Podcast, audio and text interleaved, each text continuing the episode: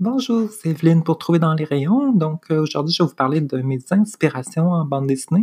J'avais déjà fait un épisode là-dessus, mais c'était un épisode quand j'avais fait quand j'allais pas super bien, que j'avais envie d'abandonner mon podcast. Donc euh, je sais pas, cas, je, vais la refaire parce que je trouve que c'est deux bandes dessinées que j'aime beaucoup, puis je pense que j'ai envie que ce soit dans un épisode plus positif. Donc euh, si vous l'avez déjà écouté l'épisode, ben, vous pouvez quand même écouter celle-ci, sinon ben, ça va être nouveau pour vous. Donc, je vais vous parler de deux bandes dessinées qui m'ont beaucoup influencé euh, quand j'ai étudié en bande dessinée.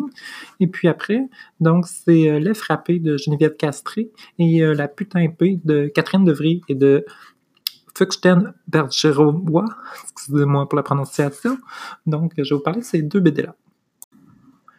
Les frappés de Geneviève Castré, c'était publié à Loi de Cravant.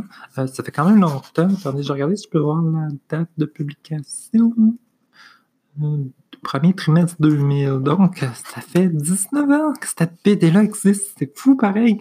En tout cas, ben, moi, je l'avais découverte quand j'étais à l'université. Puis, je suis tout de suite tombé en amour avec le travail de Geneviève Castré. Ça m'a tellement parlé. Ça a comme tout redéfini la façon dont je voyais le dessin, comment que je voyais que je pouvais comme dessiner, tout ça, ça m'a vraiment comme, euh, je me suis comme, j'ai comme l'impression de me retrouver moi-même tellement c'était fort. Je sais pas, c'était étrange. Tu sais, avant ça, j'avais mes influences, c'était bien gros, euh, du comic book, un peu de manga.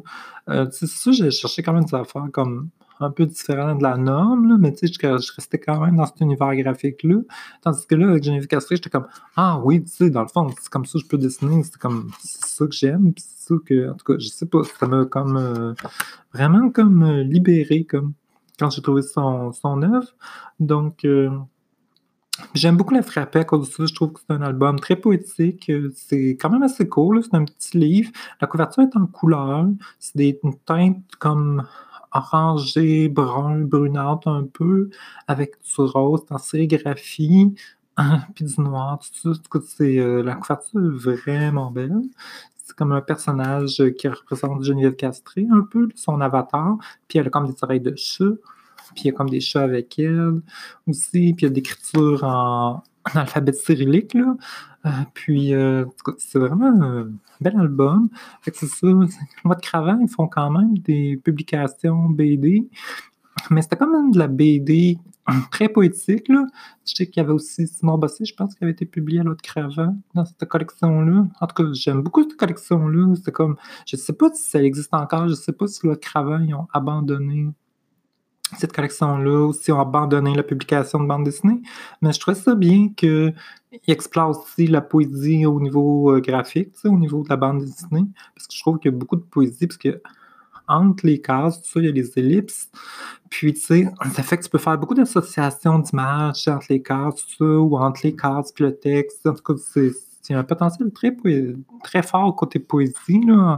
Je trouve en bande dessinée, c'est en poésie visuelle, mais aussi avec euh, le, rapport entre l'image et le langage, tout ça. Il y a des. Euh, il y a plein de façons de changer le sens de l'image avec le texte ou de changer le sens du texte avec l'image ou de combiner deux significations différentes euh, puis de les jumeler ensemble. En tout cas, il y a beaucoup de possibilités à faire en BD, naturellement. Puis, c'est ça. En tout cas, puis dans Les Frappés, euh, ça raconte l'histoire d'un personnage qui est comme l'espèce d'avatar de Geneviève Castré, qui a beaucoup de.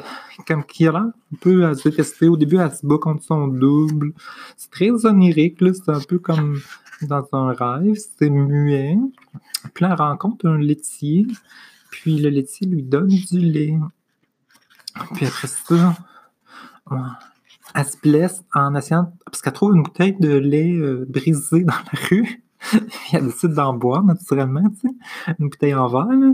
Puis euh, là, elle coupe la lèvre, puis là, le laitier vient la voir, puis vient la soigner, puis ils s'embrassent les deux. Puis en tout cas, c'est une euh, petite séquence érotique très douce, très jolie, qui est remplie de sensibilité, je trouve très belle. C'est vrai que je trouve des, des séquence érotique euh, belle en BD, tu sais. Je sais pas, on dirait que le dessin, si c'est trop bien dessiné anatomiquement, ça fonctionne plus.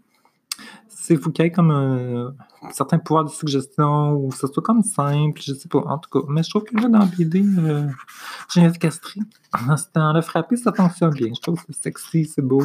Puis, euh, c'est un bel érotisme féminin.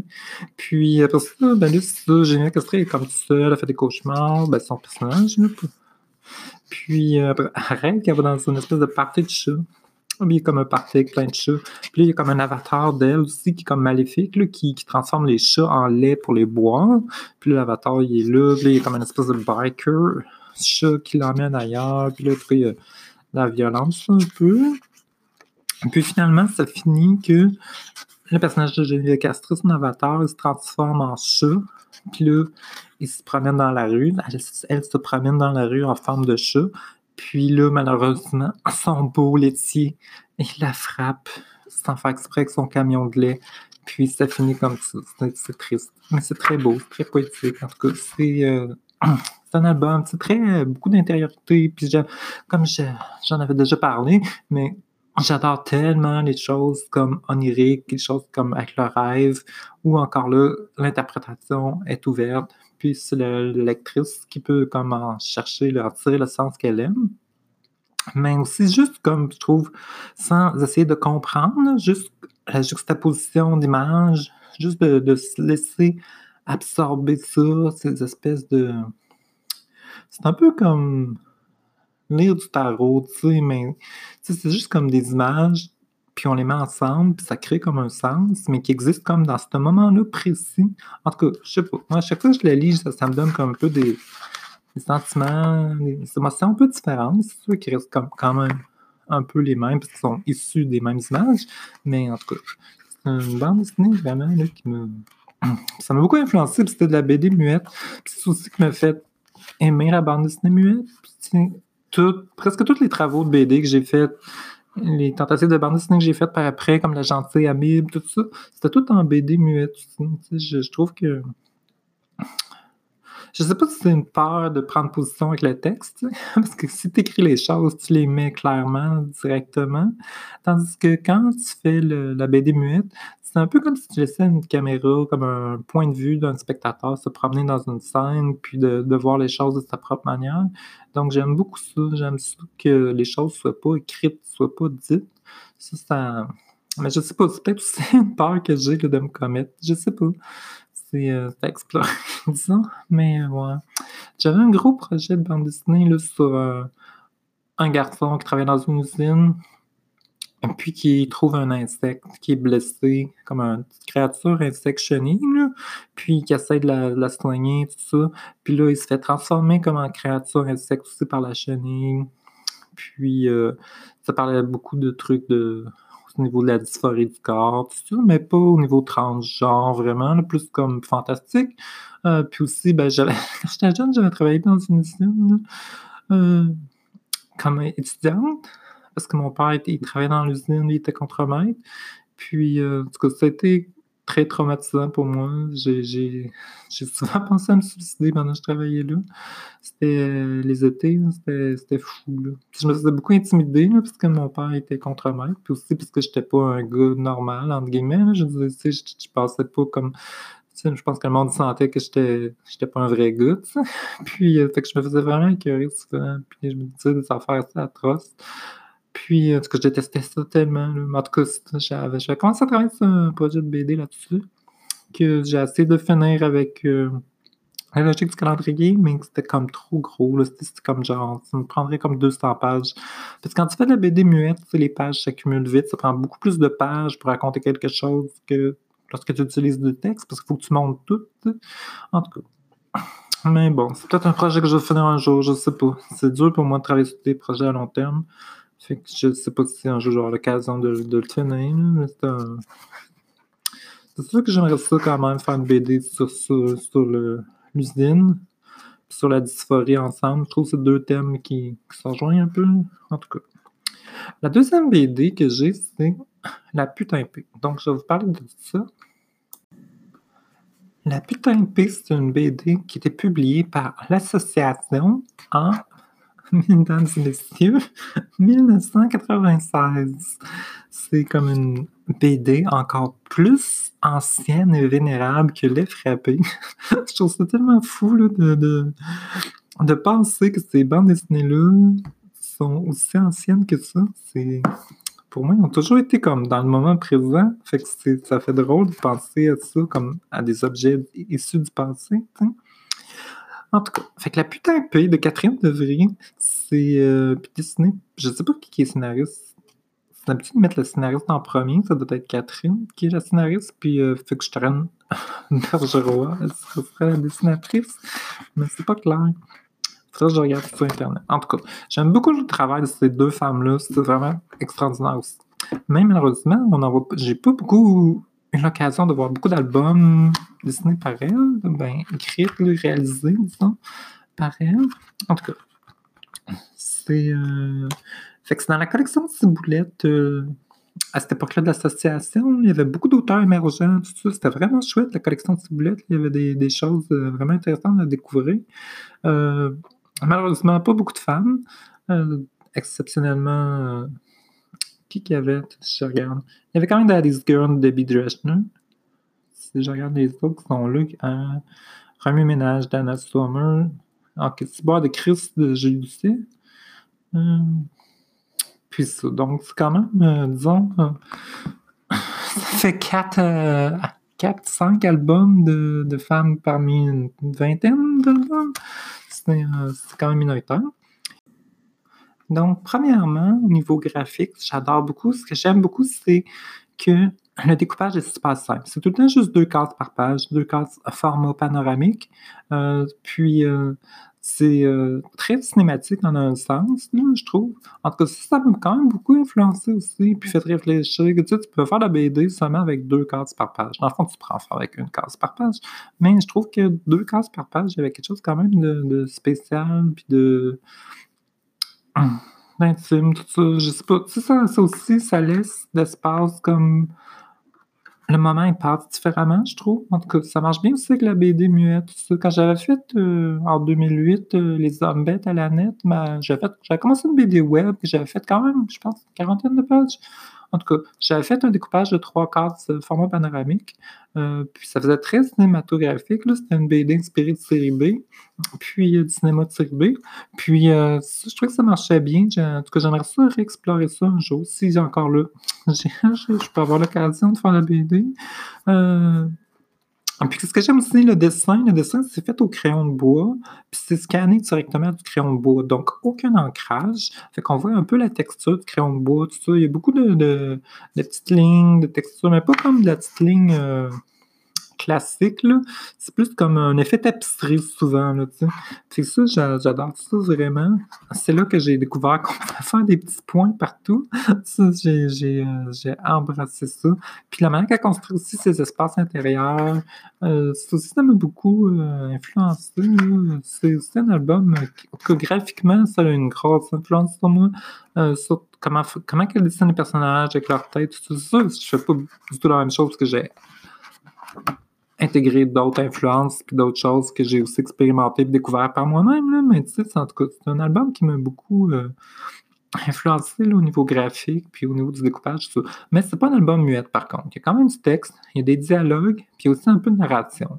Ça donne un effet un peu. Euh, je trouve un peu comme un conte, comme une espèce de conte moderne, un peu, même si c'est aussi beaucoup d'éléments comme un peu dans le frappé qui font comme onirique, mais vu qu'il y a des dialogues, puis vu qu'il y a du texte par-dessus, je trouve que ça rajoute un, un aspect aussi un peu conte, comme c'était un conte. C'est un petit côté comme genre euh, album jeunesse, mais pas du tout avec des thèmes jeunesse, mais euh, je trouve qu'il y a comme une espèce de dynamique comme ça, en tout cas que j'aime, que j'aime beaucoup. Je trouve que ça, ça, crée un contraste intéressant entre les personnages, là. Mais tu sais, c'est pas non plus violent, là. C'est comme le, personnage principal, la putain épée, qui est une traverse du sexe, c'est sous-entendu, mais on la voit jamais comme, c'est genre, vraiment dans des scènes euh, de travail de sexe, tout ça. Mais c'est sous-entendu que c'est ça, mais ça touche beaucoup de trucs avec la féminité dans les thèmes, tout ça. C'est un personnage qui cherche. Dans le récit, c'est la putain peu qui, se demande ce qu'elle doit désirer. C'est, elle veut désirer l'homme, mais l'homme est comme euh, distant, tout ça, puis ça marche pas. Puis là, ça, cherche, elle va dans une ville comme un peu étrange, qui est comme juste des femmes. Puis euh, elle rencontre une femme, puis elle a comme une. Euh, elle couche avec, ils ont comme une, relation euh, homosexuelle ensemble, mais, mais elle se sent pas comme. Elle sent, elle sent que.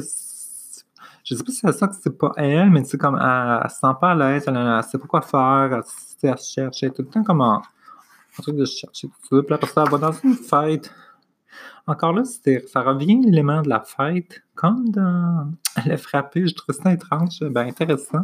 Donc, elle va dans une fête, puis il faut qu'elle aille là-bas, comme euh, elle se met belle, tout ça. Puis, euh, elle, des perles, puis tout ça, puis elle rencontre plein de personnages étranges. Puis c'est un peu comme euh, initiatique bizarre. En tout cas, cette séquence-là fait très onirique. Ça m'a fait penser aussi beaucoup à la frapper.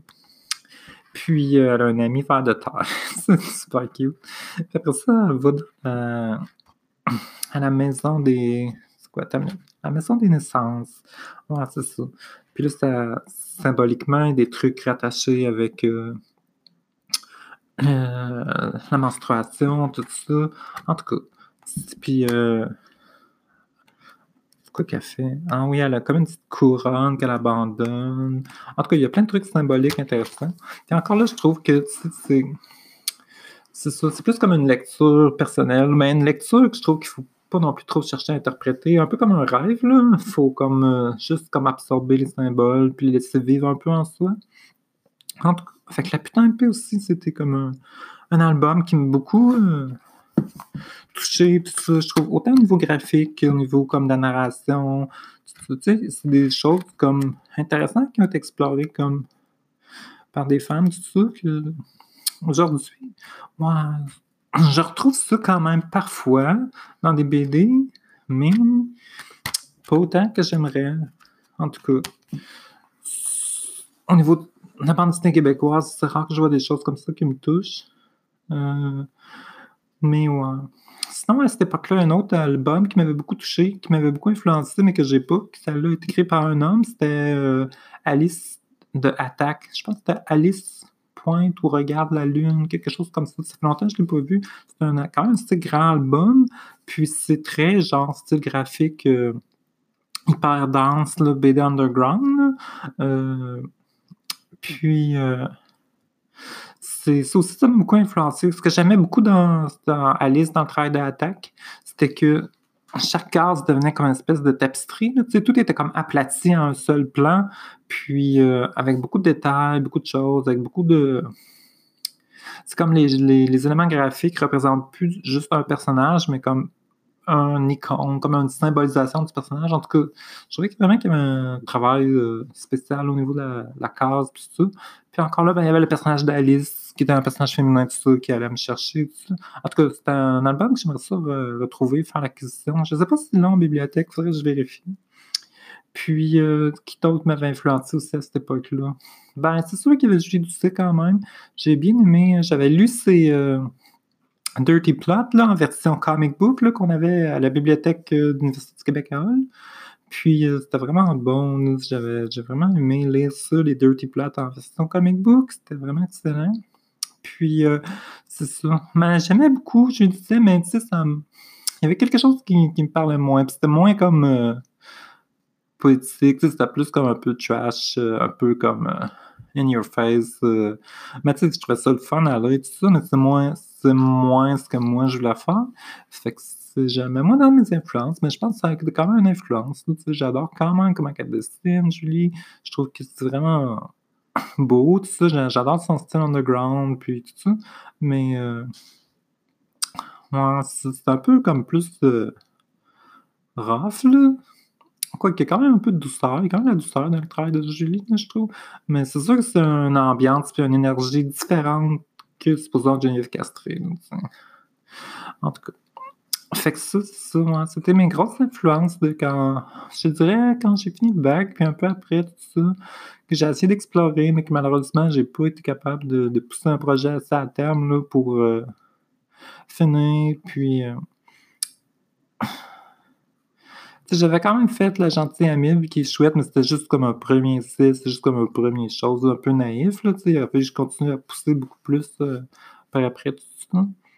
J'aurais bien aimé ça, finir mon, mon travail de l'usine. C'est sûr qu'à cette époque-là, ça aurait peut-être été moins, euh, moins mature comme œuvre, là, parce que j'étais comme moins expérimenté, tout ça. Mais il faut dire que j'étais tellement dans un tourbillon de, choses, tu sais, de... C'est-à-dire de savoir ce que je voulais, parce que, j'étais comme j'avais commencé ma, première tentative de transition, puis c'était. C'était très confus à cette époque-là, tu sais. Oh my god. C'était comme genre, à l'époque, il y avait les. C'était comme la dichotomie transsexuelle, transgenre, tout ça. Je trouvais que c'était dur de, de, de, se placer là-dedans, puis tout ça. Puis. Euh, j'avais beaucoup plus de difficultés aussi, là, tu sais, à m'accepter, puis à m'aimer, puis avoir la possibilité que je pouvais faire une transition vraiment, tout ça. En tout cas, fait que j'étais vraiment comme dans des émotions beaucoup plus sombres, beaucoup plus intenses qu'aujourd'hui. C'est pas pour rien que que ça n'a pas fonctionné cette première euh, euh, tentative de transition-là, malheureusement. Ça a été tellement douloureux, été tellement comme... Euh, je regrette tellement d'avoir détransitionné en 2008, euh, ben, fin 2008, début, non, c'est 2009, je pense. En tout cas, ça m'a tellement blessé, mais bon, c'était, euh, qu'est-ce que vous voulez, j'avais pas de ressources, j'avais pas de support, tout ça. En tout cas, c'est sûr que la BD, tout ça pour dire que c'est sûr que la BD, que mes projets de BD ont comme planté, ont comme été sabotés, par ces choses-là, en même temps, Malheureusement, c'est ça qui a, qui m'a comme coupé l'herbe sous les pieds, ce qui m'a empêché de pouvoir comme continuer en tant qu'artiste. Il a fallu que je recommence à zéro tellement de fois, que je me reconstruise petit morceau par petit morceau. fait que ça, ça prend l'énergie, ça prend du temps qu'on peut pas consacrer à la création.